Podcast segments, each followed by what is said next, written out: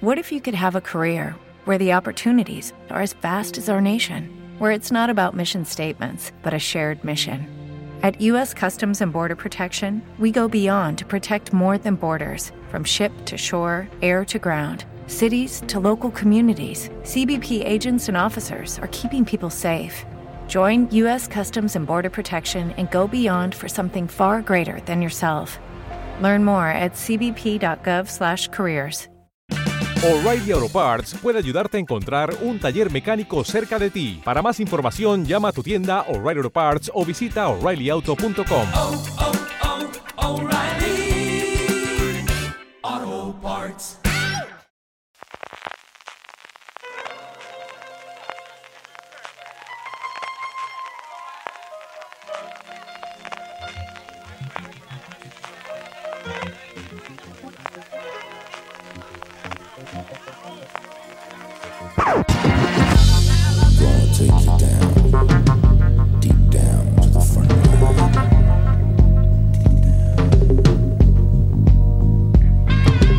Bienvenidos a Streaming, el programa de fuera de series donde cada semana analizamos y repasamos las novedades y los estrenos más importantes de las diferentes plataformas de streaming, canales de pago y en abierto. En el programa de hoy hablaremos de series asombrosas, de series mesiánicas y de series que encierran secretos que terminan. Además, como cada semana repasaremos las series más vistas por los lectores y oyentes de fuera de series a través de nuestros Power Rankings, donde ha terminado el reinado del visitante, veremos si por una semana o por más tiempo. Y terminaré como, como siempre con las preguntas que nos enviáis relacionadas con el mundo de las series. Yo soy CJ Navas y tengo conmigo a Francis Vendaval Arrabal. Francis, ¿sobrevivimos o qué? Pues, pues mira, me, me rima como nombre artístico, ¿eh? Me voy a pensar esto de... no sé si tiene connotaciones positivas o negativas, sea lo que le tengo que dar una vuelta al rebranding de mi... No en la Voltio, no en la Voltio, pero Vendaval no funciona No mal. la Voltio. También te digo, me alegro de no ser la Voltio, ya se lo reservaremos aquí a, Clemente que, que pasa la historia con ese sobrenombre de la Voltio. Pues nada, bien, empezamos semana, el Real Madrid ha ganado, como está mandado CJ, por fin. Hemos ganado partido al Barça, he empezado el visitante, que le he pegado ahí un, un tirón de maratón a ver si consigo ponerme al día de cara al final de la, de la serie. Me he puesto con Macmillions, también a ver si llego al día para el final de temporada. Así que nada, eh, muchas cositas. Eh, empiezo bien la semana, ¿tú qué tal? El día a día de Serefilo, pues eso, intentando engancharme también y, y viendo toda la oleada de cosas que nos vienen, eh, que es un horizonte de continuidad, podemos empezar ya con Amazon Prime Video. Pues tenemos Caronte, estreno 6 de marzo, estrena los 13 episodios de esta serie protagonizada por Roberto Álamo, Miriam Giovanelli, Carlos Hipólito y Julieta Serrano, entre muchos otros.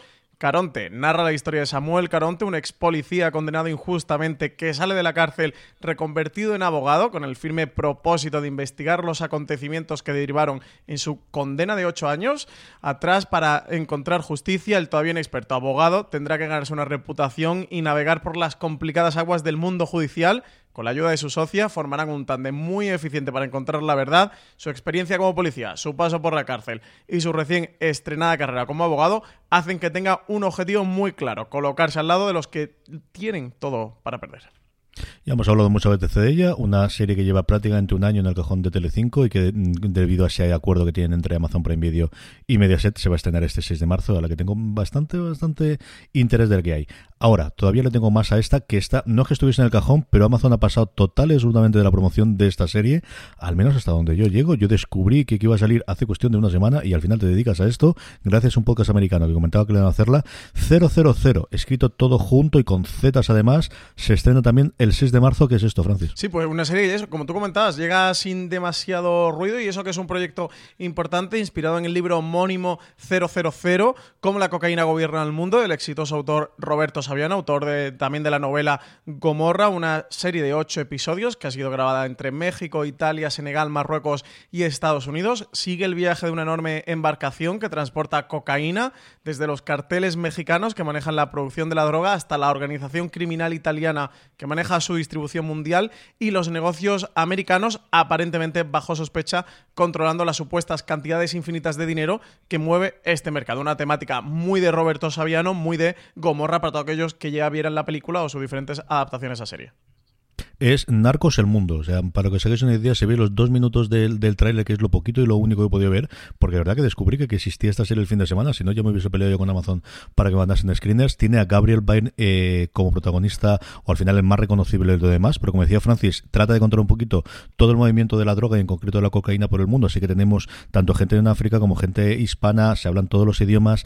La coprotagonista, al menos la que nos parece ver, es, no recuerdo el nombre de la actriz de la memoria, pero la que hacía de Cocodrile. ¿Os acordáis el episodio de, de, Black Mirror de la tercera temporada eh, en el que ella iba con el coche y ocurrió un accidente y a partir de ahí todo se empezaba a complicar? Esta actriz británica que también ha hecho un montón de cosas en series en cine y luego ya a mí cuando me mandan en medios cuando dicen que la banda sonora la hace Mogwai, que es, si no mi banda favorita de todos los tiempos, una de ellas, sobre todo de música experimental e instrumental, que ha hecho varias cosas, entre ellos del Revenant, también hizo la, la, la banda sonora de la película, de la serie francesa.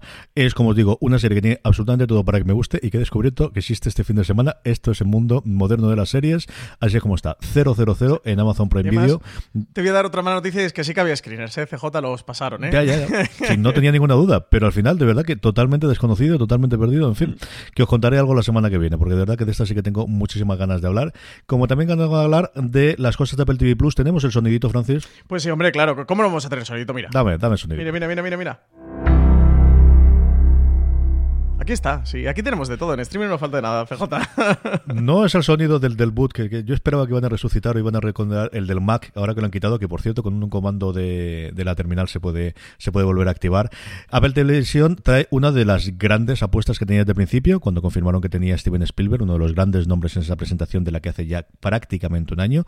Pues sí, la primera tanda de episodios de Amazing Stories de Cuentos Asombrosos llega este 6 de marzo. Nueva versión de la serie original de Steven Spielberg. Cada episodio nos va a transportar a mundos sorprendentes a través del punto de vista de algunos de los cineastas, directores y guionistas más imaginativos de la actualidad. Es el, es el reto que se plantea Amazing Stories, que cuenta con Steven Spielberg de nuevo como productor ejecutivo. Una serie que va a estrenar sus cinco primeros episodios el 6 de marzo, cinco del tirón, la primera vez que Apple TV va a estrenar cinco episodios seguidos. Los cinco restantes irán llegando semana a semana a la plataforma. Sí, al menos entraba, ¿no? En comedia sí lo hemos tenido en los dos experimentos hasta ahora, por un lado Dickinson, por otro lado de enero, cuando tuvimos Mythic Quest, pero es la primera vez en la que tenemos episodios de más de duración de, de 25 minutos. Eh, Mythic Quest fue el gran enero, estreno de enero, Amazing Stories va a ser el de marzo, y el de febrero fue esta docuserie llamada en España Visibilidad LGTBI en la televisión, del cual hemos comentado Francis y yo un poquito, pero sobre todo Valentina Morillo ha escrito una columna sobre ello en Fuera de Series, y queremos hablar un poquito eh, con ella de qué le ha parecido la serie. Valentina, ¿estás por ahí? Hola, por aquí estoy, sí. ¿Qué tal estáis? Buenos días, tardes, noches, como siempre en los podcasts, Valentina. Háblanos, esta visibilidad. Yo desde el principio lo tenía en el radar. Has hecho un artículo maravilloso, por otro lado, como también en Marca de la Casa. ¿Por qué la gente tiene que ver esta visibilidad? ¿Cómo te acercaste a ella tú inicialmente, Valentina? Pues estaba ahí puesta en Apple TV y decidí, decidí echarle un ojo. Eh, y cuesta porque no es lo más fácil. Es fácil entrar al catálogo y ver lo que hay, pues solo hay cuatro cosas, no te pierdes, pero no le hacen mucha publicidad no nos enteramos. Para eso está fuera de serie. Y bueno, una vez que te decides a verlo, maravilla, porque eh, son solo cinco episodios y es que está muy bien porque es una, una historia que está bien contada y es una maravillosa historia para contar y además es historia sobre la televisión y demuestra que la televisión hace historia. Esta serie de, bueno, si ya habéis hablado vosotros poco, igual habéis contado de qué va, pero bueno, son cinco episodios en los que se nos hace una cronología de la historia de la representación de cómo de la cómo la televisión ha influido a favor o en contra de la percepción pública de la comunidad LGTBI. Eh, hablamos de televisión como medio, no solo series de televisión, sino también programas de entretenimiento y telediarios, las telenovelas durante el día y sobre cómo se han mostrado a las personas del colectivo desde los inicios en los años 50 hasta hoy, lo cual nos permite ir visitando diferentes hitos y momentos históricos importantes y nos deja pues una historia que en realidad es muy amena, pero también es muy didáctica, aprendes muchísimo, te encuentras muchas curiosidades, las primeras veces que, y luego tienes momentos muy emotivos porque toda la el documental está montado a través de los testimonios de todas las personas que participan, que son figuras públicas de la televisión de Estados Unidos, que son miembros de, del colectivo y con eso tenemos un poquito de voz en voz, pero en realidad son, van hilando todo con los testimonios que ellos hacen, lo cual nos deja momentos divertidos, pero también momentos muy emocionantes porque es todo pues muy personal. La verdad es que me encantó. Me puse el primero por curiosidad y nos acabamos los cinco en la tarde del domingo. Eh, lo recomiendo mucho, mucho. Francis. Si es que, ya, ya he hablado genial, vale. Visibilidad. ¿Qué, ¿Qué más voy a decir después de todo esto? Que tengo muchas ganas, no lo hemos podido poner eh, todavía con ella. Sigo recuperando serie de los estrenos de finales de año y enero y febrero, así que no me he podido poner con ella. Después de leer la columna de, de Valen, desde luego el tema me, me interesa muchísimo. Lo comentamos aquí en streaming. Esa era una serie documental que llegaba al catálogo de Apple que desde luego eso tiene, tiene este punto interesante. Luego Valen la ha ratificado como, como una de las cosas que hay que ver desde luego si tienes la plataforma. Así que eso, ganas de ponerme con ella. Es un tema del que hemos hablado mucho en de Series, que hablamos recurrentemente de la importancia de la representación en la televisión y bueno, un tema que ahonda esta serie documental que yo creo que es muy importante que estemos hablando de ella y que le demos difusión. Sí, pero aparte de que es importante que lo es, y por supuesto, es que está muy bien hecho el documental. Esto empezó como un proyecto en Kickstarter de los Kickstarter de productores y entró Apple TV y puso el dinero y se nota y se agradece, porque es que tienen de material de archivo de imágenes originales de todas las cosas de las que hablan, está todo ahí y es, maravilloso. Es que no te aburras, porque decir, es que es muy necesario y es importante verlo, pero es que es entretenido. Sí, sobre todo, a mí es cierto que me ha encantado, sobre todo los primeros episodios, ¿no? Lo que te cuento toda la parte de los 50 y los 60 y la representación.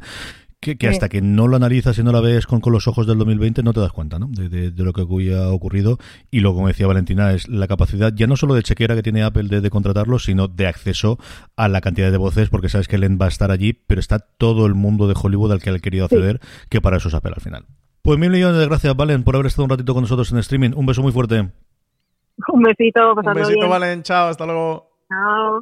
Seguimos hablando de nuestras plataformas y nuestras cadenas después de recomendar este visibilidad LGTBI en la televisión en Apple eh, TV Plus. Francis, ponme el zoom este de HBO España. Pues mira, por, por HBO aquí, por aquí te lo tengo. Mira, Mira, mira, mira, mira. mira. Es que suena buena tele. con ¿eh? este. Lo escuchas Es y suena buena tele. Sí, sí, sí, es complicado. No a tele que se vea este. demasiado bien, también te digo, pero buena tele sí, porque estos días he estado viendo el visitante que te decía antes.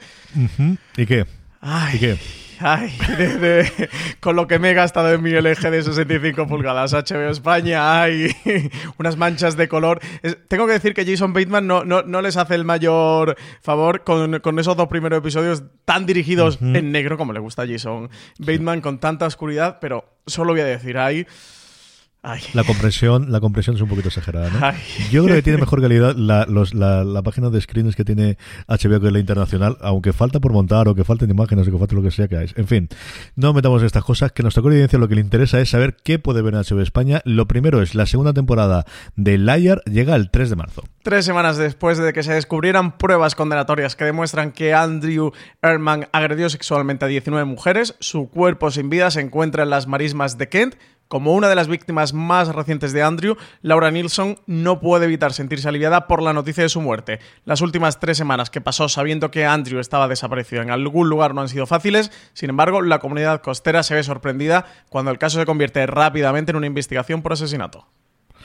Y el 5 de marzo le han mantenido el nombre original. Yo pensaba que iban a cambiarlo por, por la significación que tiene. Devs, la, la serie, una de las series que más ganas tenía de ver yo este año. Llega miniserie por ahora. Veremos lo que quiere hacer Garland al final. Como os decía, Devs va a llegar el 5 de marzo a HBO España. Serie creada por Alex Garland, famosísimo cineasta de ciencia ficción, en el que la serie se ambienta en una ingeniera informática que investiga los secretos del departamento de desarrollo de su empresa, a quien se cree responsable de la desaparición de su novio. Tú has podido ver varios episodios, ¿no, CJ? Al menos uno creo que ver que has todo lo visto, que nos ¿no? han dejado. Todo lo que nos han dejado. eh, Solo han en pasado fin, uno. Han pasado dos. Han pasado dos. Han pasado dos, ¿no? Uno y medio, pero el segundo no lo he terminado porque lo estoy reservando ahí en medio por si al final iba a verlo a ritmo habitual o lo veía cuando, cuando se estrenase con mi mujer o cómo estaba.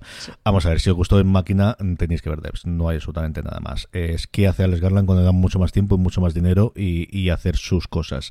A ver cómo evoluciona y cómo acaba. Yo he leído alguna crítica de algún americano que se ha podido ver la temporada completa y, y tiene esa parte. Alberto es que le dedicaba su columna de hace una semana a precisamente ese preciosismo que tiene. Es pues eso, eh, una serie, si os gustó en máquina, que me parece pues una de las cosas que más me gustaron de mí en los últimos tiempos. Además, le uso más Nico Ferman haciendo de un trasunto entre Steve Jobs, pero medio mesiánico, cosas similares. Una cantidad de actores secundarios que es sencillamente apabullante. La cantidad que- de gente que tenemos, incluida alguna de sus actrices fechiche, que lo hemos visto en sus películas.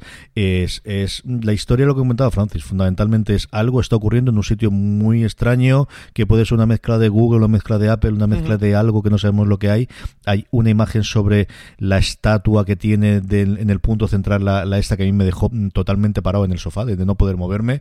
Evoluciona la serie, vas viendo lo que hay, y, y sobre todo cuando llega ese devs, que es, por alguna forma decirlo, el cuerpo de élite de desarrolladores, de ese developers de americano, que yo pensaba que iba a ser desarrolladores. Sí, eso te iba a decir, ¿no? Que el título no lo hemos explicado, significa desarrolladores, ¿no? Sí, Tal es el, igual que hemos comprimido ahora de application o de, o de a- app, y ahora le llamamos de esa, dev, al final es desarrollador. Y dentro de, de la empresa que dirige Nick Offerman, que no sabemos exactamente los primeros episodios a qué se dedica, aunque empezamos a intuir y empezamos a ver ciertas cosas, es el grupo de élite, el que está en un sitio apartado en medio del bosque. Mm, Cuando veáis el lugar donde están es sencillamente espectacular y hacen algo que no saben y hay uno de los el protagonista que llega ahí en medio y que de repente bueno pues descubre que cómo puede trabajar ahí dentro. A mí me ha encantado, me ha parecido apoyante. Eh, tiene mucho, y Alberto lo decía, de diálogo que en otras circunstancias, dado por otras personas o en otros escenarios, sonarían muy vacíos. Aquí yo no digo que no estén vacíos, pero al final el envol- el envoltorio es tan bonito, es tan majo, es tan este, que al final te lo tragas. A mí Alberto me la vendió muy bien, ¿eh? Porque me dijo, en es muy cara, muy bonita y muy pretenciosa, filosófica Sí, e intelectual. sí, sí, Oye, pues, eh, pu- pues todo lo que le puedo pedir a una serie. Entonces, de si eso os televisión. Tenéis que verla. Yo creo que al menos el primer episodio, al menos la primera media hora del episodio, hasta que llegue el, momento de la estatua, si me apuráis, hasta que llegue el lugar de Devs, tenéis que verlo. Porque también creo que si no vuestra serie lo vais a ver facilísimamente. O sea, esta no va a tener, bueno, no está mal, no. Esta no va a ser de, no está mal, para pasar el rato, para planchar, no. Ninguno país, ninguna de esas cosas. O es, no te digo yo la vuestra serie favorita, pero sí una de las sus series favoritas, o la vais a aborrecer desde el principio, no va a haber punto medio. Yo la amo desde el primer, vamos, desde los dos minutos que empecé a ver Devs, que se estrena el 5 de marzo. Y luego el 6 de marzo tenemos ya la cuarta temporada de Better Things, otra serie que trae HBO España fuera del catálogo tradicional de HBO, que nuevamente es de las grandes cosas que yo creo que está haciendo HBO España. Movistar Plus, Francis, tenemos serie, ¿verdad? Pues tenemos de todo, tenemos de todo. Llega 27 de abril Penny Dreadful City of Angels, nueva entrega de Penny Dreadful que traslada la acción del oscuro Londres victoriano a la luminosa Los Ángeles de 1938, una época y un lugar profundamente marcados por las tensiones sociales y el glamour de la edad de oro en Hollywood. A raíz de un macabro asesinato, el detective Tiago Vega y su compañero Lewis Michener se ven envueltos en una peligrosa investigación que navega por la compleja historia de Los Ángeles, de los edificios, de las primeras autovías de la ciudad o los fuertes vínculos con las tradiciones del pueblo mexicano a las misiones de espionaje del Tercer Reich en América y el auge de los predicadores radiofónicos. A medida que profundizan en un caso que mezcla el folclore, las profecías y el culto a la muerte y al diablo, Diego y Luis descubren que se están enfrentando a fuerzas sobrenaturales muy poderosas que amenazan con destruirlo todo. El director español, Paco Cabezas, que ya estuvo detrás de las cámaras en cuatro de los episodios de la última temporada de Penny Dreadful, repite aquí como director de varios episodios. Sí, pero más que varios episodios, que yo no sé por qué pusieron en la nota de prensa de Movistar Plus, incluido el primero. O sea, el piloto lo dirige Paco Cabezas, que al final es el que tiene la importancia en cuanto a la estética y en cuanto al planteamiento inicial de, de- visualmente de una serie con tanta fuerza visual como lo tenía eh, originalmente Penny Dreadful y que lo va a tener en esta eh, spin-off barra secuela, como queráis verlo, también, Sí, pues sí, eso. sí. Con el encuentro curioso y mm, todo lo malo del mundo les pasa, ¿eh? No hay nada que no les pase en todas las series. Madre mía de mi alma. Qué locura que tenemos. Esa llegará en abril porque Movistar Plus nos está adelantando las cosas de abril. Sí, sí, tenemos bastantes cosas. ¿eh? También tenemos The Good Fight, cuarta temporada, que llegará el 9 de abril.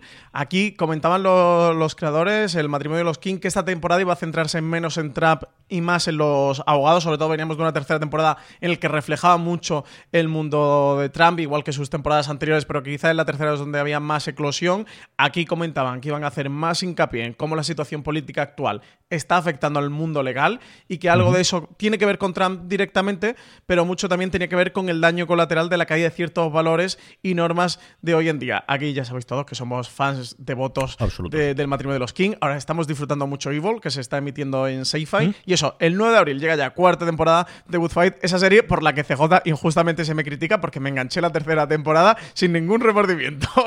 También Porque tenemos... dijiste- hay veces que no hace falta dar información. Tú dices, estoy viendo la tercera temporada, no hubiese pasado absolutamente nada. Pero- tú decides dar más información. Que sepas que pasa. tengo a gente sufriendo porque aún no he visto las dos primeras, ¿eh? que lo sepas. Yo no estoy sufriendo para nada, estoy durmiendo muy bien con este tema, pero hay gente que está bastante inquieta. Cuarta temporada de Fargo también llegará a Movistar Plus. De momento no tiene fecha de estreno, no está confirmada por FX, que es el canal original de la serie en Estados Unidos. Una nueva historia, ya hemos hablado de ella en streaming, pero para quien no la tengan marcada, tendrá lugar en Kansas City, Missouri, en los años 50 y está protagonizada por Chris Rock, Jason Schwartzman, Jesse Buckley, Ben Whishaw, Jack Houston y Salvatore Espósito, entre otros. Salvatore Espósito, que antes hablamos de Gomorra, precisamente uno de los protagonistas de, de Gomorra también. En esta cuarta temporada, dos grandes mafias, la italiana y la afroamericana, controlan la otra cara de la economía, la de la explotación, los chanchullos y las drogas, con el fin de prosperar y mantener una relativa paz. Los líderes de ambas familias deciden intercambiarse a sus hijos primogénitos y criarlos como suyos. Una vez más, una nueva historia con nuevos personajes tan patéticos como heroicos, una historia de supervivencia, inmigración y de lo que somos capaces de hacer por dinero, como ya nos tiene acostumbrado Fargo, que por cierto, volví a ver Fargo, ya no sé, por decimonovena vez de mi vida o más este fin de semana. Sí, sí. Que María Santoja no había visto Fargo CJ y no podíamos continuar así, así que decidí ponérsela. Ben Whishaw, qué alegría me ha dado volver a ver. Sí, a está este- por aquí a este Ben buen Whishaw, hombre. sí, sí, está también en. Y Chris en Rock, ¿eh? Chris No brutal. Si es que la producción de FX y ahora que le está entrando el dinero de Disney, Devs es una serie que, que hemos comentado antes, ha sido España original de, de FX. HBO estrenaba ahora también un par de comedias que había comprado de ellos. Es decir, es otro lugar en el que van a tener muchísima producción y más aún que se está moviendo de ahora con este acuerdo con Hulu. Es uno de los dos, tres grandes lugares donde va a venir la producción para, para nutrir a Hulu eh, en esta guerra del streaming que, que ya tenemos aquí. La otra noticia, desde luego, Movistar Plus, la semana pasada hablamos con Israel de Santo, con su director, es que ha terminado ya los cuatro episodios del Palmar de Troya de, desde luego, una de las mejores miniseries documentales que yo haya visto en, España en general y desde luego de lo mejor que hemos visto durante este año ya. Sí, desde luego. Ella para mí eh, va a estar seguro en mi top de series de, este año 2020 españolas y veremos a ver ¿eh? cómo viene la cosecha 2020 a nivel internacional, pero el Palmar de Troya creo que la voy a tener por ahí por ahí. ¿eh? Desde luego en, en las recopilaciones que hagamos de la primera parte de la temporada hasta mayo-junio, creo que sin duda va a estar el, el Palmar de Troya. Esta miniserie documental de Movistar Plus se ha podido ver en cero. Si no la habéis ido viendo en lineal, que sepáis que también está disponible en el servicio bajo demanda de Movistar, dirigida por Israel del Santo, creador también de Conquistadores Adventum. Hablábamos en el streaming de la semana pasada con Israel, porque ya tenemos el piconcito de que esto del Palmar de Troya era algo diferente y algo que, que desde luego sobresalía con respecto a lo que estamos acostumbrados a ver. Y no sé cuál ha sido tu parecer, porque yo estaba bastante mm, entusiasmado viendo el Palmar de Troya, pero tenía muchas ganas de ver el cuarto, más allá por esta historia, de por ver si realmente la, la miniserie cuajaba como una de esas eh, producciones excepcionales y desde luego para mí que lo hace. El cuarto episodio creo que ya es, el, es la traca final, como se dice por aquí en la comunidad valenciana con las hogueras y con las mascletas, ya es el colmo del surrealismo eh, entre barbarie y, y chanante, bueno, todo esto que, que recoge el Palmar de Troya y que creo que realmente la, la convierte en... Lo hablamos con Israel del Santo en una buena serie porque mm, consigue contrapesar muy bien esa dualidad que encierra la historia, que por un lado tiene historias que son tremendamente duras y tristes porque han jugado con la vida de personas o le han destrozado la vida a personas, pero por otro lado con ese punto eh, cómico de, de, de, de, de lo chanante de la situación, de situaciones absolutamente locas, disparatadas, eh, que trascienden ya el punto de una secta, que tiene ese punto cañí español, pero también a su vez internacional, porque tuvo un eco internacional y de hecho salen comunidades o personas de comunidades alrededor del, del mundo. Creo que tener ese punto de mm, conseguir trasladar la naturaleza de la situación a la pantalla con esos dos mundos compartidos en el que creo que el chanante podría tirar del otro, ¿no? Y, mm, que, que fuera... mm, el- la parte más dramática o que, que- pasara por un tamiz en el que no se toma en serio la situación, ¿no? O que, o que no se le da la gravedad o el peso que, tiene, que tienen ambos asuntos. Sería fácil o sería muy difícil hacer, mejor dicho, lo que han conseguido. Así que por mi parte, CJ, chapó, me lo he pasado muy bien viéndola. Creo que es un buen reflejo, ¿no? Nos construyen un- una realidad o una realidad española que algunos teníamos ahí un tanto ocultas y esperando que eh, de parte de Cero o de una productora o de cualquier otro canal o plataforma confirmen el próximo proyecto de, de este equipo. Ha estado 100 balas detrás, la, uno de, de las productoras del grupo de Media Pro Studio, Israel del Santo. Yo estoy como loco porque el equipo vuelva y nos traigan otro caso como este, la historia española a la televisión. Sí, desde luego cualquier cosa que hagan, aquí tiene un espectador absolutamente fiel. Yo faltaba por ver el cuarto, como comentabas tú, Israel nos dijo que era el agabose y es cierto. Y, y es un agabose en cosas que sí que se han conocido porque ha salido en medios, pero que yo desconocía porque ni veo esos programas de la mañana y de la tarde y luego cuando ves todo lo que ha ocurrido recientemente, alguna cosa me había llegado, pero ni de lejos la, la cosa absolutamente disparatada de las portadas del interview, de los posados, de todo lo demás que ves aquí en medio. Y luego yo creo que combina muy bien y es cierto que quizás un poquito extraño el que te interviene. eh, eh, meten tres personas jóvenes que tiene sentido en el último episodio porque es cuando entran. Y la parte en la que cuentan la relación con las familias es de lo más duro que yo he visto. O sea, ese momento en el que dicen, y ese es semi-spoiler, pero para que se me entienda, de yo he podido salir, pero dentro están mis familias y esta es la situación que tengo a día de hoy con mi familia, es de lo más mm, duro que he visto yo en televisión en tiempo. De verdad que es mm, de, de- de pegarte un bofetón de varios. El último episodio lo hace en varias ocasiones, pero esos dos momentos, mm, ya no el momento de las lágrimas, no de que salga, sino de hacerte cuenta de la relación de esto es lo que tengo que sacrificar y por esto no estuve mucho tiempo dudando si salía o no, es me parece mm, eh, demoledor, sencillamente demoledor, ¿no? Y luego el ver cómo sigue funcionando la cosa, o sea, sigue haciendo, funcionando para adelante, con menos fieles, con menos dinero, con menos lo que tú quieras, pero que siga hacia adelante, ¿no? A mí, de verdad, buscar cuatro horas para ver los cuatro episodios, un poquito menos, ¿no? Son en torno a 50 minutos, Mm, algunos sí, un poquito sí, más sí. corto, pero están todos bajo demanda en Movistar Plus, vale la pena, de verdad que es un, sí, dentro del género de sucesos, del género true crime, mm, sin asesinatos, pero alguna cosa mm, Sí, pero sí que hay crime. O sea, el aparece. punto- al final, crime, o sea, sí que hay sí, hechos sí, sí. delictivos y criminales. O sea, esto es una cosa con el true crime, eh, lo hemos comentado varias veces, que todo el mundo dice, si no hay asesinatos, no, hay- no es true crime. No, no, no. Crime es criminal y, y crímenes hay de muchos tipos. Y desde luego aquí, delitos no le faltan, ¿eh? Tienen una colección, ninguno. tiene una, una baraja No, uno amplia. que me le falte, ¿no? No, hay una parte de luego la financiera, que al final tienes cuatro episodios, ¿no? De toda la. eh, que me gustaría haber metido más es la parte financiera y de cómo eso va para arriba o para abajo, y la llegada de internet, y la llegada de la difusión, cuánto permite hacerlo. Y luego toda la parte internacional, que es cierto que vemos vídeos y que vemos, pero entiendo que es mucho más complicado irte fuera para rodar. Pero yo no me hago la idea, igual que sí que tengo una idea de cómo es el convento, de cómo son esas congregaciones que ellos cuentan que tienen en Irlanda o que tienen en Alemania, de realmente el día a día y cómo funciona y, y- y el brazo largo de, de, de ellos hasta qué punto llega, ¿no? Sobre todo cuando dicen varias ocasiones de que podían llamar y que llamaban y que recibían las órdenes directas del Papa de- del Palmar. Esas son las cosas que tuve más de dudas, pero de verdad tenéis que verla. Es una que tenéis que ver. Sí, sí. Absolutamente, yo la estoy recomendando. Estoy por ahí predicando la fe. la- esta fe palmariana concreta, la de la serie documental del Palmar de Troya. Sí, señor. Y esas voces, esa voz de Clemente sobre todo. Madre mía de mi alma. Te, te ha salido un poco clemente, ¿eh? El Madre mía de mi alma, te ha salido un poco clemente, ¿eh? Sí, sí, sí, sí, sí, sí, sí, sí, sí, lo del- Luego el pausa, y voy poco a poco, y el rebaño, y estas cosas. A mí me recuerda terriblemente a un político español, pero no voy a decirlo que luego busco mejor que sí que luego todo se sabe. Sí, en vez del rebaño es el pueblo, pero sí, damos exactamente igual. Netflix. Lo primero, uno de los grandes estrenos, ¿no? Damián Chazelle, no sabíamos nada de desde hace un poquito de tiempo y ya tenemos al menos el teaser de The Eddie. Uno de los estrenos, desde luego, más esperados de la primavera, al menos para los fans devotos de Damián Chazelle, un proyecto en el que se embarcó después del éxito de La La Land, de hecho un proyecto que tiene bastante relación con, con La La Land, sigue teniendo en común con esa película el jazz, que es su protagonista, que además que el prota de toda esta historia se empeña en sacar adelante un club dedicado a esa música, pero aquí la acción la vamos a trasladar de Los Ángeles a París. Y Chazelle ha contado con varios colaboradores muy importantes para esta miniserie de ocho episodios que se va a estrenar el próximo 8 de mayo. No cuenta demas, eh, no queda demasiado. Eh, va a contar en ella con Alon Paul, que- compartiendo labores de dirección con cineastas franceses y con Jack Thorne en los guiones. La música corre a cargo de Glenn Ballard, más conocido por el gran público por sus colaboraciones con Alanis Morissette. El protagonista de toda esta historia es André Holland, que interpreta a un pianista de jazz neoyorquino, que es ahora el dueño de un club parisino en horas bajas. Primer teaser ya lo tenemos, eh, está lanzado por Netflix, lo podéis encontrar en foreseries.com.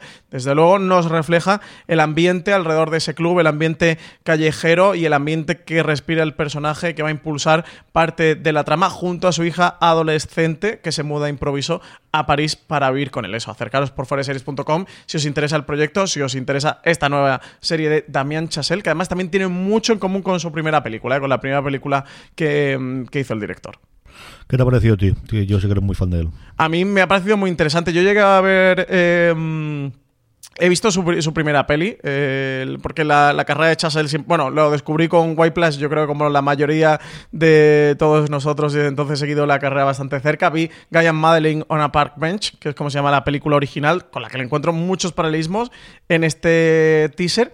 A ver qué tal. Yo tengo muchas ganas de verla. Eso es mezcla entre Guy and Madeline, White Plus, La La Land. A ver, a ver qué tal esta, esta entremezcla, ¿no? Este cruce de, caminos que, que- se van a dar en, Edit. Tiene muy buena pinta. 8 de mayo, se nos queda poquito para descubrirlo. Y hombre, y Jack Thorne es ya un auténtico veterano de televisión. Ha tenido muchísimos éxitos. Así que, que Interesante también ver cómo, cómo funciona esta dupla en, en la pantalla, el reflejo que, que ha tenido en esta serie de televisión. Eso es uno de los guionistas ingleses más importantes que hay actualmente.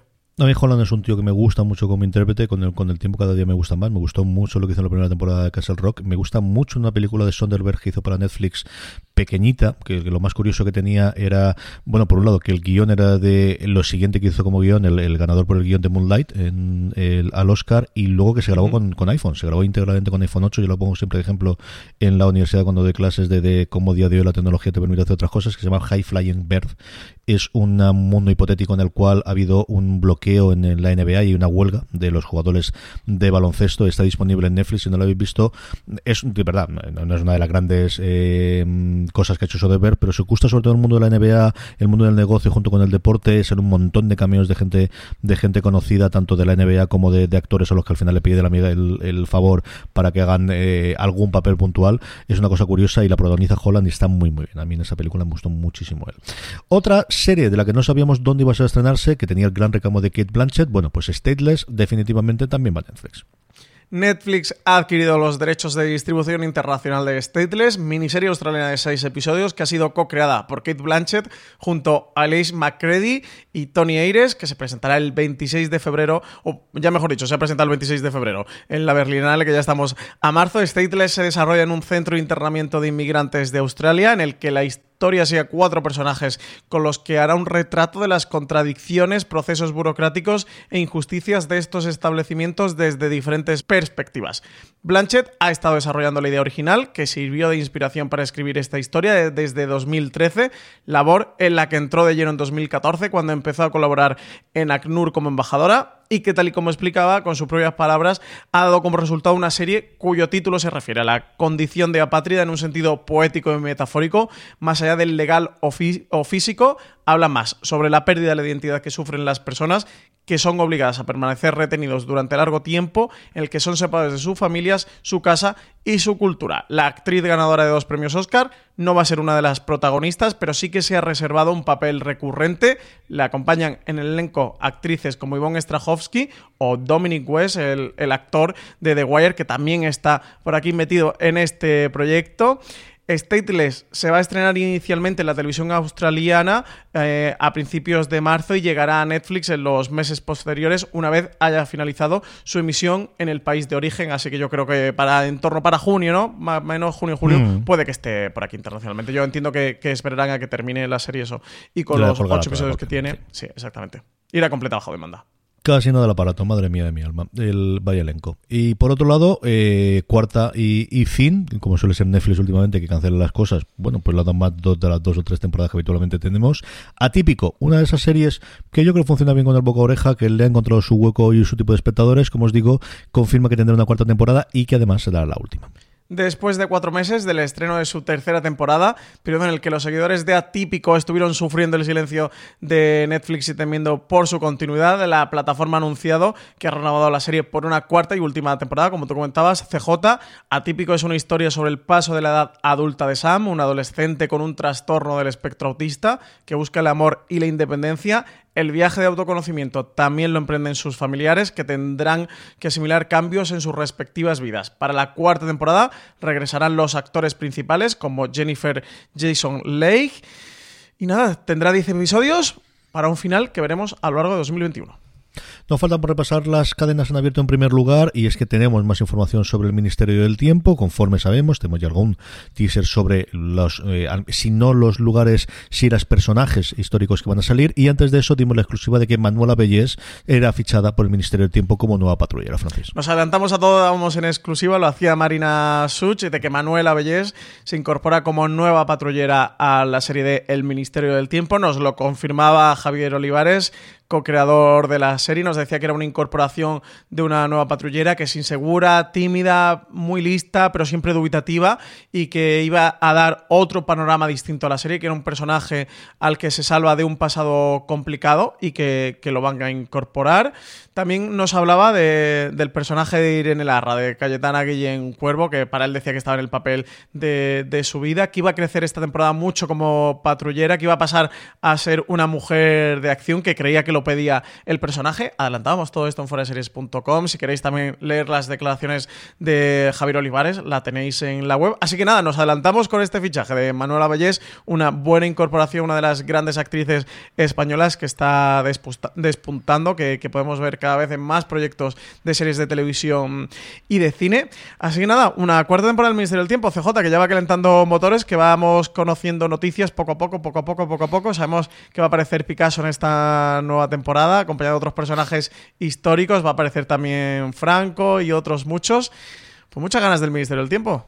Muchas, muchísimas, y yo creo una de las grandes sorpresas, ¿no? De, lo, de una forma totalmente por previso, El secreto de Puente Viejo, que echa el cierre, que va a terminar en esta novena temporada, a tres media, pues de alguna forma siguen los, los mmm, las desinencias de ese problema que tuvieron con Pasapalabra de Telecinco, que mira por dónde ha acabado hasta con el secreto de Puente Viejo. Sí, efecto dominó, efecto dominó, no sé esto cómo lo estará llevando Paquita Salas, que, que el descalabro de Pasapalabra este desencuentro de Mediaset con ITV, que propiciado el final del programa de Cristian Galvez haya acabado con una de las series fetiches de Paquita Sala para colocar a sus actores. Lo adelantamos en el streaming de la semana pasada, en, en ese breaking news de, de, última hora, al cierre del, del, programa, que justo en ese momento salía la noticia, noticia confirmada por A3 Media a través de un comunicado, en el que decía, bueno, pues que ya daban, eh, llegaba el desenlace eh, final en el presente curso televisivo para la serie, tras nueve años y más de 2.300 episodios, eh, que ha tenido el, el secreto de Puente Viejo. Una serie que se estrenaba el 23 de febrero de 2011, que desde entonces consiguió una audiencia sólida en las tardes de Antena 3, además de un gran éxito internacional. Se ha emitido en más de 60 países. Ojo, eh, cuando hablamos de la internacionalización de las series españolas, El secreto de Puente Viejo. Más de 60 países, destacando su recepción en Italia, donde se emite en Canale 5. Eh, me, me, he tirado a la piscina sí, del italiano. En el canal 5 italiano hubiese quedado de miedo, pero nada, bien, canal pero ya, iba, ya Era por contexto, porque ya, ya. allí se emite bajo el nombre de Il Secreto. Pues nada, pues todo eso. Una gran sorpresa y a ver cómo reconfigura sus tardes eh, a tres media ahora que tiene eh, tres concursos, los dos que tiene actualmente en, en antena, tanto haya ahora caigo como el boom y, y, con este pasapalabra que no sabemos si lo dejarán justo antes de la noticia para tener ese efecto de barrido que sigue existiendo en la televisión lineal, que nos hemos olvidado desde hace mucho tiempo, pero aquí sigue teniendo importancia y, y cómo lo reconfigura una tarde con hasta tres concursos más el de la mañana que tiene el equivalente al precio justo, cuatro más. Bueno, pues lo que está quedando la televisión lineal, fundamentalmente espectáculos, galas en directo, realities y al final este tipo de concursos, bueno, que llega a la parrilla y que tiene su legión fieles. ¿eh? Además, está, miran las audiencias y suelen funcionar tremendamente bien. Terminamos con las cadenas de cable, Francis. Lo primero que tenemos es noticias sobre la décima temporada de American Horror Story. Un fichaje, pues un fichaje de caché, y es que Macaulay Culkin, ni más ni menos, se une a la décima temporada de la serie Ryan Murphy. Ryan Murphy la cogió el Custerrining, ¿eh? esto de anunciar a novedades de series que tiene en marcha en su cuenta de Instagram. Si queréis saber todas las novedades de Ryan Murphy, no sigáis a Fuera de Series, no sigáis Deadline, no sigáis Variety, tenéis que seguir la cuenta de Instagram de Ryan Murphy, que es donde está empezando a soltar, bueno, pues toda esta clase de noticias. En el streaming de la semana pasada ya adelantamos el, este teaser de, de, de Halston, de nueva producción, bueno, nueva producción de 25 producciones, casi que tiene que, como aquel que dice Ryan Murphy, en marcha, no llega a 25, pero bueno, casi casi. Esta vez, eh, turno para los fichajes de la décima temporada American Horror Story, incorporación de Macaulay Culkin, Macaulay Culkin, eh, actor que se va a unir eh, a esta nueva entrega, una larga lista de veteranos de la serie antológica, como Ivan Peters, Sarah Paulson, Kathy Bates, Lily Grossman, todos ellos repiten y eso tendrán la incorporación del actor a la nueva serie que recordemos que FX renovó hasta la decimotercera temporada a finales del pasado año, así que tendremos American Horror Story al menos hasta 2023. No sabemos hasta cuándo tendremos Macaulay Culkin, pero American Horror Story tiene el futuro asegurado. Y yo creo porque no lo dejaron más. Eh, por otro lado, con muchísima pena por parte de Marina, eh, que sigue regularmente la serie, es una grandísima fan eh, de ella y también de mis hijas, Steven Universe, que va a acabar en marzo en Cartoon Network. Tras el adiós de Hora de Aventuras e Historias Corrientes, la serie de animación de éxito más transversal que quedaba en emisión era Steven Universe, una ficción con fans tanto entre los niños como entre los adultos. La serie ha ido evolucionando desde su estreno para incluir muchos temas sobre los que implica hacerse mayor, los legados de nuestros padres, el consentimiento, la salud mental o la visibilidad LGTBI de la que antes hablábamos.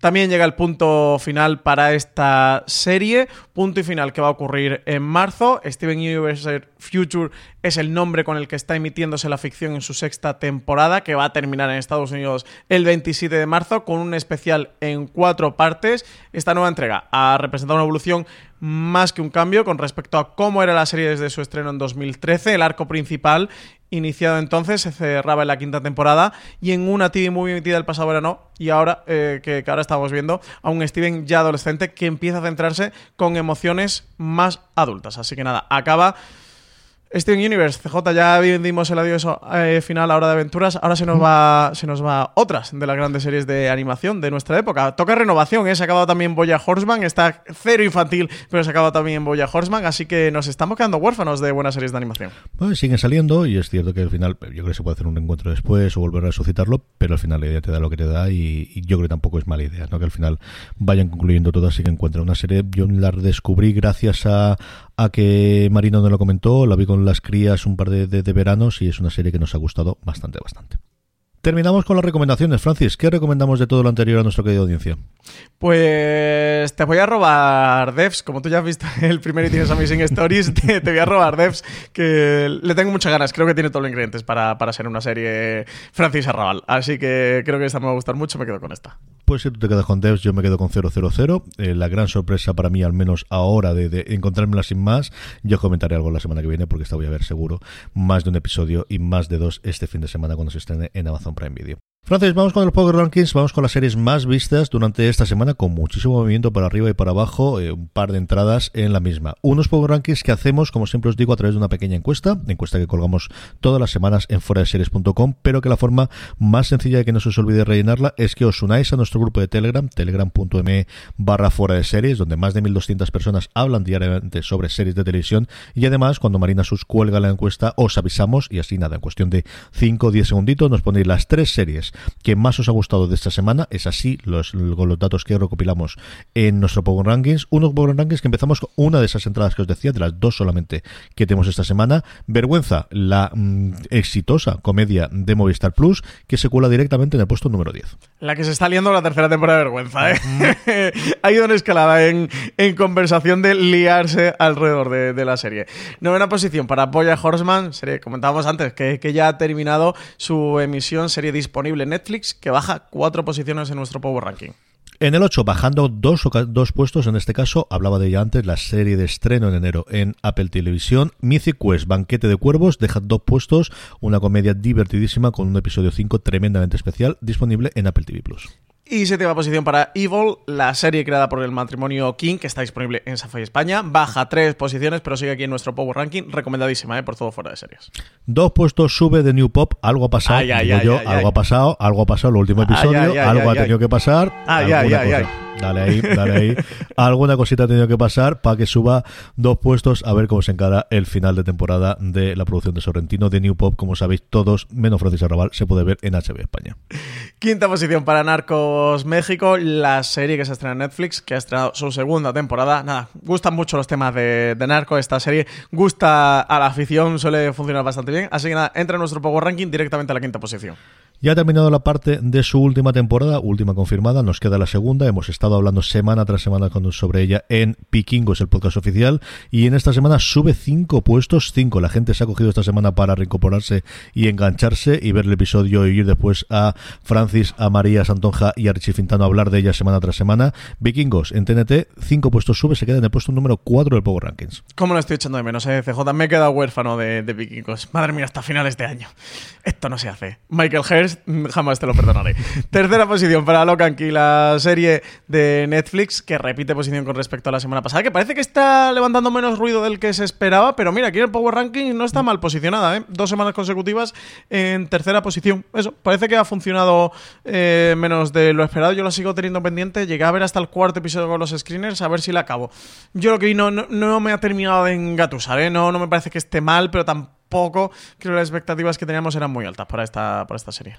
Y a partir de aquí, movimientos. Llevamos muchísimo tiempo con las dos mismas series en la misma posición y lo que ha habido es un cambio. Ha habido un baile de posiciones y es que el visitante, la serie de HBO España, a punto de terminar, le queda un episodio después de esta semana por eh, emitirse, se queda en el puesto número 2. Y primera posición CJ para Star Trek Picard, la serie disponible en Amazon Prime Video, que es una posición que se encarama hasta la primera en nuestro Power Ranking. Está funcionando muy bien Picard, ¿eh? Eh, no sé si te da la sensación que está funcionando hasta mejor que, que Discovery en cuanto a conversación, funcionamiento del Power Ranking eh, y lo que se está hablando ya en Twitter. No sé si influido, pues entiendo que sí, CJ, por ti, por Dani Simón, que, que estáis haciendo esos podcasts de, de recap. Si estáis aumentando la serie Philly aquí en torno a Star Trek Picard, seguro que sí, yo lo doy por hecho que es debido a esto. Muy bien, ¿no? Está funcionando muy bien Picard, me, me alegro mucho. Yo creo que es una serie que ha dado eh, por ocasiones más de lo que podíamos esperar inicialmente, que tenía el gran reclamo de, bueno, pues tener uno de los personajes icónicos y que de, esa forma iba a llamar mucho más y que tenía, yo creo, aprendido de, si no los errores, sí de qué se espera una serie de Star Trek en las finales del 2010 y tantos, como antes, 18 y 19, cuando se estrenó Discovery, o ahora en el 2020, cuando se estrena Picard. Eh, Como dice Francis, lo comentamos todas las semanas, Dan y yo, este fin de semana entre hospitales, historia del motivo fatal, pero para cuando escuchéis streaming, si no aquí, en cuestión de un día lo tendréis ya disponible el análisis de ya el sexto episodio. Nos queda muy poquito para, para terminarlo. Yo creo que, que le ha sabido encajar bastante bien a ver qué tal concluye la temporada eh, finalmente, pero por ahora sí que yo creo que, que, mm, se sigue hablando bien de ella, se sigue comentando. El anterior tuvo cierta polémica por la escena inicial que tenía, pero yo creo que en este la cosa ha funcionado bastante, bastante bien. Con esto terminamos los Power Rankings, las series más vistas por vosotros y pasamos a las preguntas de los oyentes. Preguntas que nos hacéis llegar siempre a través de las redes sociales, fuera de series, o que nos podéis hacer llegar en esa misma encuesta que hacemos para el Power Rankings. Siempre os dejamos un pequeño sitio para que nos preguntéis, cosa como por ejemplo hace David el Mago. Nos dice, ¿creéis que Disney Plus traerá alguna novedad para atraer a los suscriptores de los nuevos países? Un saludo y gracias por vuestro trabajo. Novedad en cuanto a que de repente está con una serie que no se ha hablado, no se ha hablado absolutamente nada, lo veo complicadísimo, complicadísimo, que al final el objetivo de Disney Plus es ser un Netflix, en el sentido de que los grandes estrenos, primero, son de producción propia y segundo, son estrenos simultáneos en todo el mundo.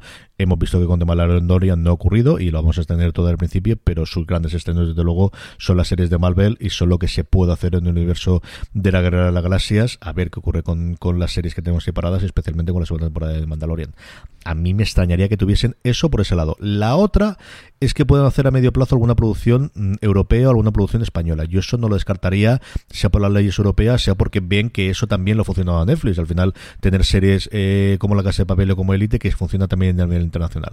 Que creo que también es algo que Apple a largo plazo o a medio plazo tendrá que hacer exactamente igual. Eso sí que yo creo que ocurrirá, pero que sea para que el 24 de marzo de repente entre en algo distinto que los de gente de Disney Plus en, en Estados Unidos no tenga, o de repente nos digan, aquí tenéis la serie tal que esperábamos para dentro de siete meses. Hombre, cosas más raras he visto, pero me extrañaría horrores. Sí, no, no. Aquí lo único es el tema de la producción que vayan haciendo local y en Europa y por donde se expanda, pero bueno, que era- entiendo que, que todavía quedan meses para que anuncien. En principio trae alguna novedad, pues eso es lo que sabemos. Lo que sí CJ es, parece que han adelantado, ¿no? Que, que saben de la necesidad de la producción propia de estrenos y han adelantado las producciones en cuanto a fechas de estrenos Todo de las series de Marvel, casi un trimestre, un trimestre por, por cada una. En principio, eh, de Falcon and the Winter Soldier, que la primera estaba prevista para otoño 2020, la han adelantado, parece ser que se estrena por verano, no sé si era julio, agosto o si era septiembre, pero desde luego eso, pues la han adelantado unos cuantos meses. WandaVision la han adelantado unos seis meses, creo que está prevista ahora otoño 2020, ¿no? Cuando estaba en primavera de 2021, la de Loki también la han adelantado bastante. Así que mm, yo creo que esto es lo más parecido a lo que nos pregunta David del Mago que hemos tenido por ahora de Disney Plus. Yo creo que sí que, que le van haciendo falta novedad de catálogo, más allá de esa masa ingente que tiene, ¿no? De, toda la historia de la compañía y más de las compras que ha hecho recientemente o desde hace unos años. Yo creo que sí que, necesita de novedades y de producción propia. De Mandalorian ha dejado muy buen gusto, pero no volverá hasta noviembre seguramente de este año. Así que a ver mientras tanto.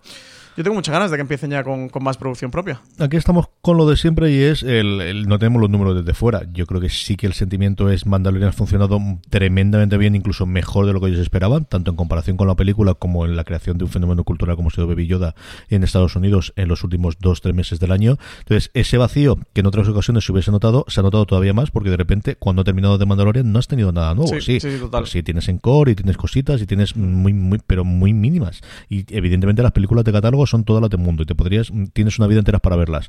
Pero el factor novedad y el factor eh, algo mm, nuevo y distinto mm, tienen un corte hasta dentro de cuatro o cinco meses. Es decir Sí, algo similar a lo sí, que va a ocurrir yo con la producción propia de, de HBO que cuando termine las tres que tienen no tenemos nada anunciado y de repente se va a volver a parar. O sea, no tenemos esa maquinaria funcionando que te la da fundamentalmente Marvel la que vemos que tiene cuatro o cinco yo creo que también ellos esperaban con que Novi tener alguna cosa o sea de animación pero pero al final es animación. Sí tiene la guerra clon pero mm, es decir no tienen un reemplazo medio natural como el resto de, de las cadenas y mm, por eso han acelerado lo- todo lo posible de las de Marvel entiendo yo.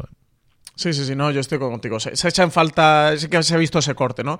En España, entre comillas, no lo hemos sufrido tanto porque la plataforma no está disponible, lo vamos a sufrir menos porque esos meses de noviembre hasta finales de marzo que ha tardado va a tardar en, en venir, no los hemos quitado.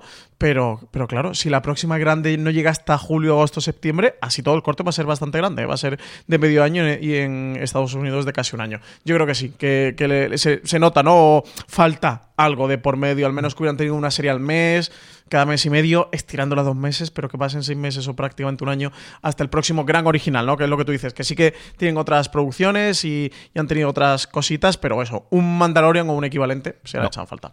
Totalmente. Laura Alonso nos dice, hola, felicidades por vuestro curro. Quería preguntar por dos plataformas de forma muy rápida, por Hulu y por Quibi. ¿Llegarán a España? ¿Tenemos información o rumores o alguna cosa, Francis? ¿Qué sabemos de esta gente? Pues aquí de Hulu sabemos lo último que comentó Bob Iger antes de irse, eh, que yo- no sé tú, pero yo lo estoy echando de menos a Bob Iger en mi No vida. se ha ido un poco. O sea, irse se ha ido de aquella forma. Tampoco nos exageremos. Yo conforme voy viendo las noticias, es más Sí. un quédate aquí.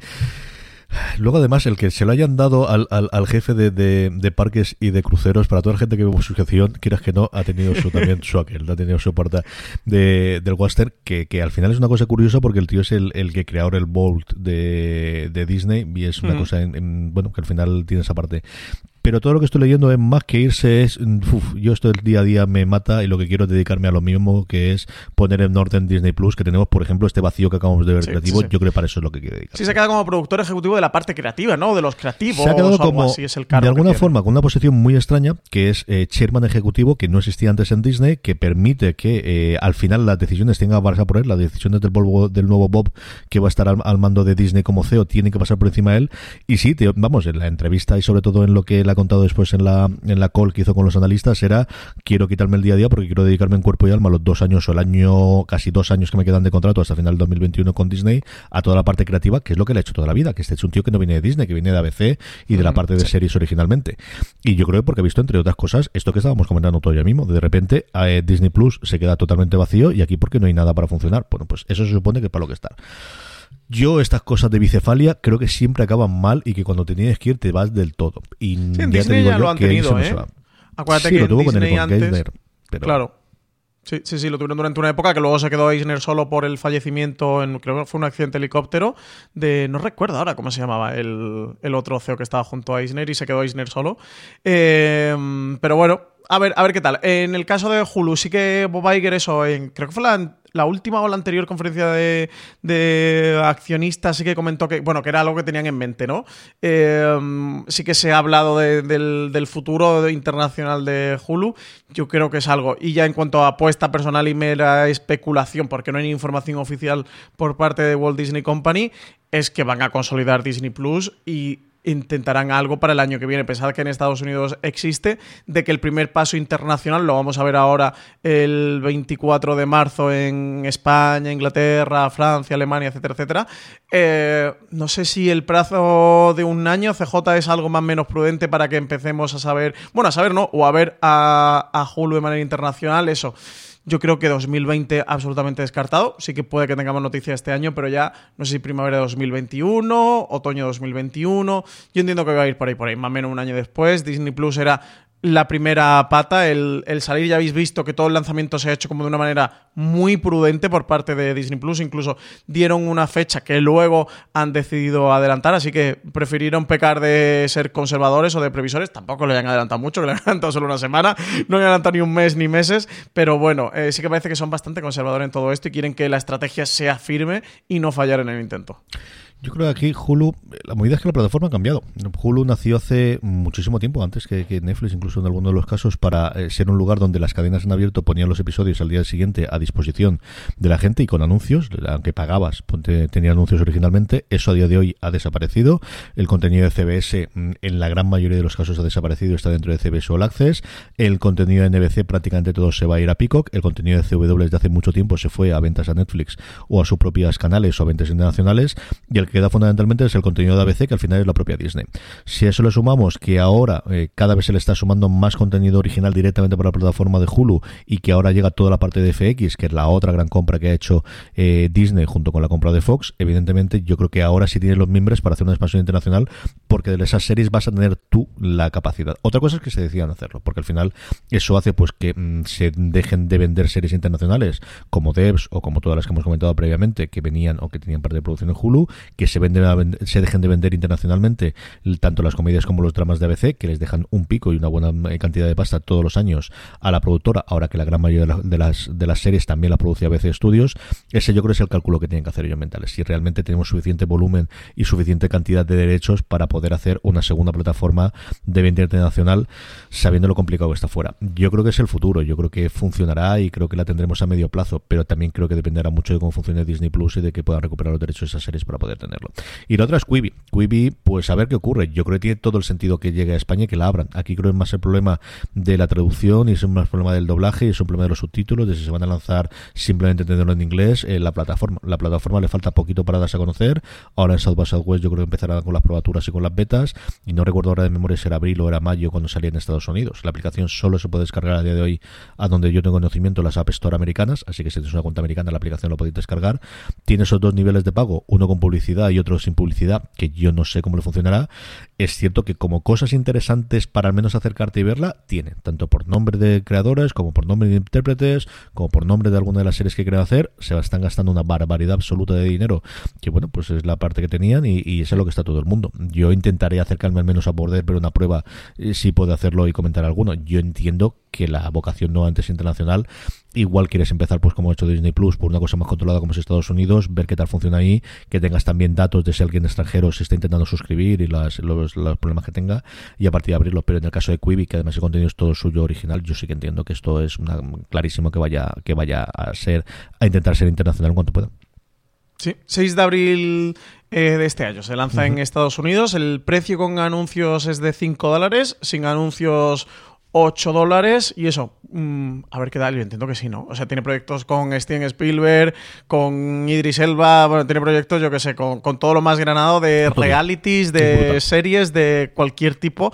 de, de producto. Yo que sé, tiene hasta uno con Jennifer López, está que Christine Bell, tiene multitud de proyectos y bastante interesantes. Así que, yo- hombre, yo entiendo como tú que su vocación es internacional, que saldrán en Estados Unidos, primera prueba, pondrán la patita y seis meses, un año, pues que empiecen a venir para Europa.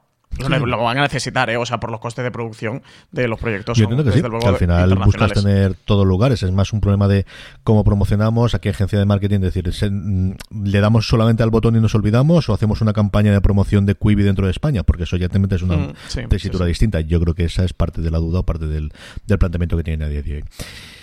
Esta semana fuera de series, ¿qué tenemos en la cadena de podcast, Francis?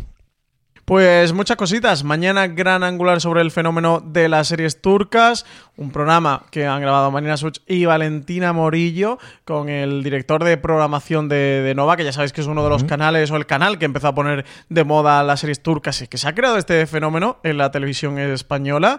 Eh, luego tendremos el miércoles top de series con mujeres protagonistas, especial homenaje al 8 de marzo, que es el Día de la Mujer, y también el jueves review de la sexta temporada y ya última de Boya Horseman. Mm, Mega mm, pedido, solicitado, eh, nos han mandado cartas, correos, certificado, profaxes, comentarios por Twitter, por Story, por todas partes, pidiendo el review de Boya Horseman, así que nada, este jueves ya llegará.